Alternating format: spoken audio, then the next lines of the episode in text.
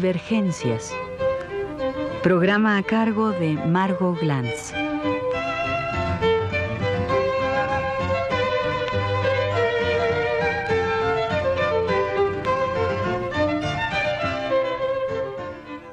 Voy ahora a tratar de hacer una improvisación sobre una novela que acabo de releer gracias a la gentileza extraordinaria de Alicho Macero.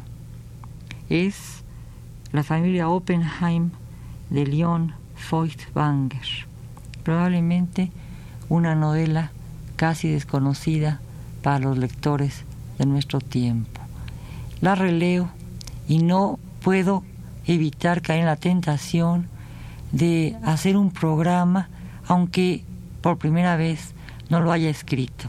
Trataré, insisto, eh, de no ser demasiado dispersa. Empiezo. Vuelvo a reiterar mi asombro y mi agradecimiento a Alichu Macero, propietario de una inmensa biblioteca enorme bien dispuesta, que está eh, decorando una sala gigantesca del suelo al techo con libreros que tienen alrededor de dos filas de libros en cada uno de los libreros. Además, Alicho Macero no solo es posesor de esa enorme biblioteca, sino que con una generosidad implacable Digo implacable porque no la entiendo. Casi todos los que poseemos libros, libros somos profundamente celosos de nuestros libros y cada libro que prestamos o que se nos roba de nuestra biblioteca lo vemos como una cosa terrible, casi como una violación. Y sin embargo, Alicho Macero presta graciosamente sus libros y no solo los presta graciosamente, sino que recuerda, a pesar de que hace mucho tiempo que no ha leído algunos de los libros que tiene, es evidente que no los puede releer todos porque tiene tantos. Sin embargo, repito, a pesar de que tiene eh, esa cantidad enorme de libros y que hace mucho tiempo no los ha leído, recuerda perfectamente dónde están sus libros. Y no solo eso, no tiene catálogo, y no solo eso, sino que además sabe perfectamente de qué se tratan y recuerda detalles que a veces parecerían insignificantes de novelas que leyó de novelas que leyó cuando tenía apenas 15, 18, 20 años. Vuelvo ahora al tema de mi programa, a la familia Oppenheim, que también yo leí cuando era más joven y de la cual casi no recordaba nada. Recordaba bastante, pero si me pongo a pensar casi nada también, de otra novela de Leon Feuchtwanger que tuvo mucha difusión en México hacia los años 50, 45, 50, que era El judío Sus. La familia Oppenheim fue escrita por Feuchtwanger en el exilio. Feuchtwanger, como muchos de los grandes escritores alemanes, pudo escapar de la tiranía nazi.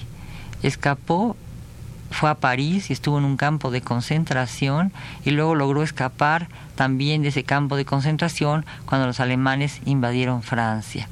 Su libro es un testimonio muy impresionante, muy extraordinario de eso que últimamente se viene repitiendo constantemente en las películas europeas. Las películas de Fassbinder, recientemente fallecido, las películas de Iván Savo, en eh, Mephisto, basada en un texto del hijo de Mann, de Klaus Mann, etcétera. Hemos visto películas de Bergman, hemos visto películas de Fassbinder, hemos visto películas de muchísima gente basadas en el nazismo. La familia Oppenheim quizás tuvo su película, no la recuerdo, pero trata también de ese mismo tema.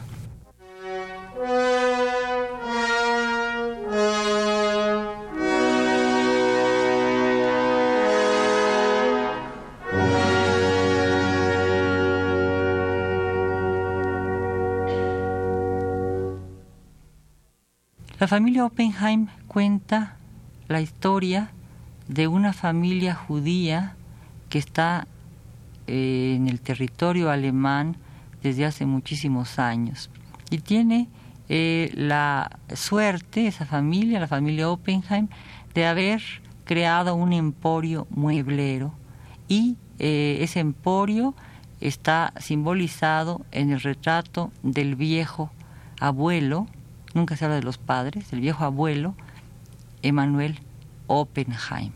Ese abuelo luchó como todos sus contemporáneos alemanes, sus conciudadanos, en una lucha contra eh, algún otro país de Europa.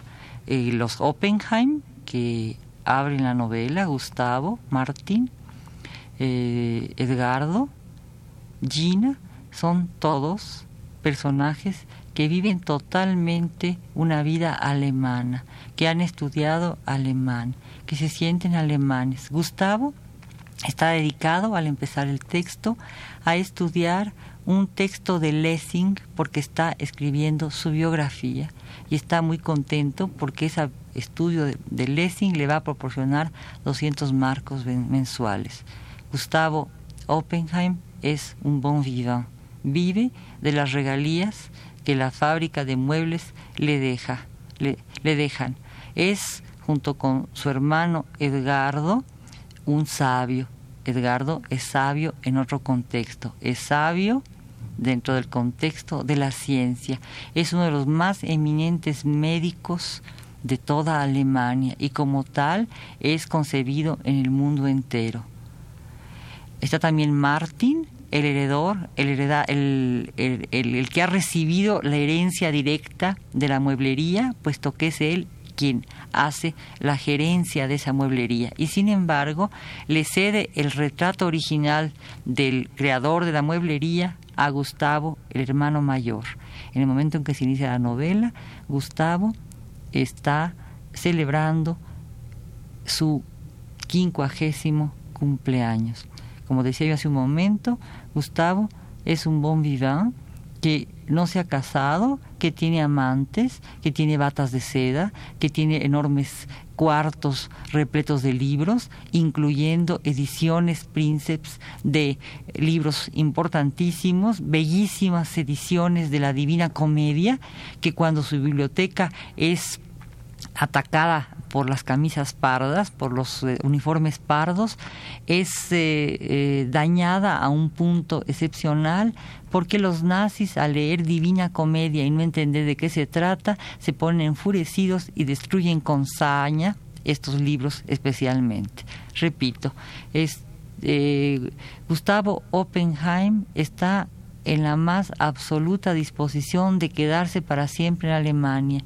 Desconoce los 14 años de constante propaganda antisemita que los nazis han venido llevando a cabo. En esta novela, en la que se juntan como en una sinfonía varios hilos de la familia, Oppenheim, en donde vemos eh, la existencia de eh, los hermanos y de los hijos de los hermanos, que curiosamente son en cada familia un solo hijo, es decir, Martin tiene un hijo, Edgardo tiene un hijo, Gina Oppenheim tiene un hijo, y eh, en el caso de Gustavo no tiene ningún hijo.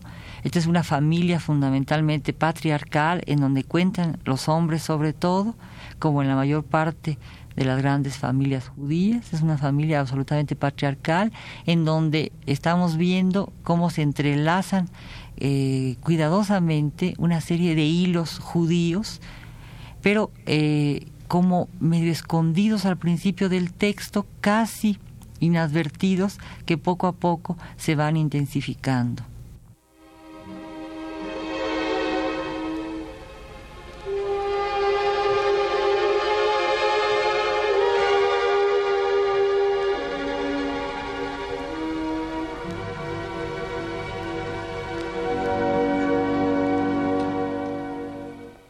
Decía yo en este disperso programa que me interesa específicamente subrayar la importancia de este texto, no sólo porque el nazismo fue una de las catástrofes más espantosas de la historia, sino porque a cada momento el nazismo resurge y nuestra memoria histórica es incapaz de advertir las asociaciones que nos permitan descifrarlo.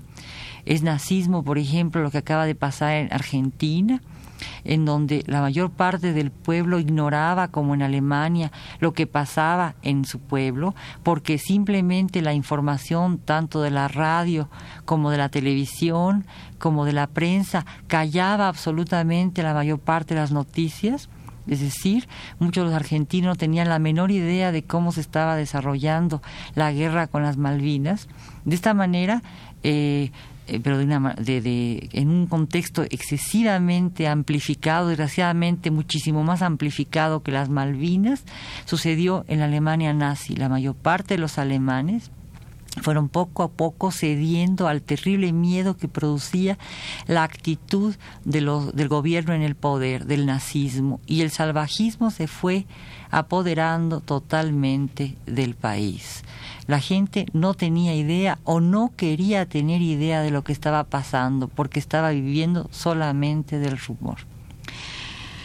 Eh, la familia Oppenheim, insisto, trabaja con gran cuidado una sinfonía de historias en donde el tema mayor es la familia Oppenheim, con sus variaciones dentro de la misma familia Oppenheim, pero también con toda una serie de personajes que participan de la vida de la familia Oppenheim. Por ejemplo, los vendedores en la fábrica de muebles o por ejemplo los hermanos de esos vendedores, la capacidad de esos vendedores o de los o de las gentes de altas jerarquías para darse cuenta de lo que está pasando en Alemania, la sensación de que todos podemos caer, de que todos somos incapaces en un momento dado de aceptar las señales y definirlas como reales, de que todos somos capaces de caer en estados de postración eh, manejados por el miedo, de que todos somos capaces de desconocer que siempre se están gestando fuerzas oscuras que puedan dañarnos terriblemente en todos los países, en todos los momentos, en todas las situaciones. La vez pasada hablaba yo en este programa de un texto de Carlos Fuentes en donde se oponía a lo salvaje de la selva, lo pulido de un jardín versallesco. Esta familia Oppenheim demuestra que siempre en medio de lo versallesco, en medio del orden, de la constricción, del recuerdo de los clásicos, de las citas de Goethe, de Lessing, de los grandes clásicos alemanes que prefieren la honradez, el valor, el arte ante todas las cosas, se está dejando ver un tipo de mundo que es profundamente abyecto y siniestro. Justamente uno de los personajes del texto, Berthold, Oppenheim, que se suicida por no retractarse, se da cuenta que debe suicidarse en el momento en que lee dos textos absolutamente contradictorios de Heinrich von Kleist. Uno de ellos ha sido utilizado por el maestro nazi de su escuela el otro texto es un texto que utiliza el propio Berthold para darse cuenta de que no tiene otra solución que el suicidio, para no enfrentarse a una retratación pública en su escuela, eh, demostrando que lo que el maestro nazi quiere que él diga es realidad, porque para él la verdadera realidad está no en el primer texto de Kleist, sino en el segundo. De esta manera, en cada uno de los textos que podemos apreciar, nos damos cuenta de que hay siempre aspectos de la misma moneda y que eh, todo autor puede ser tomado como un acto de propaganda subversiva en contra de la realidad y en contra de la humanidad o como un acto de eh, ayuda, de eh, generosidad, de enaltecimiento de lo que es el hombre o de lo que puede ser el hombre. Muchas gracias. Aquí termino este programa y agradezco muy especialmente a Pedro Bermúdez que me ha ayudado enormemente en los controles técnicos.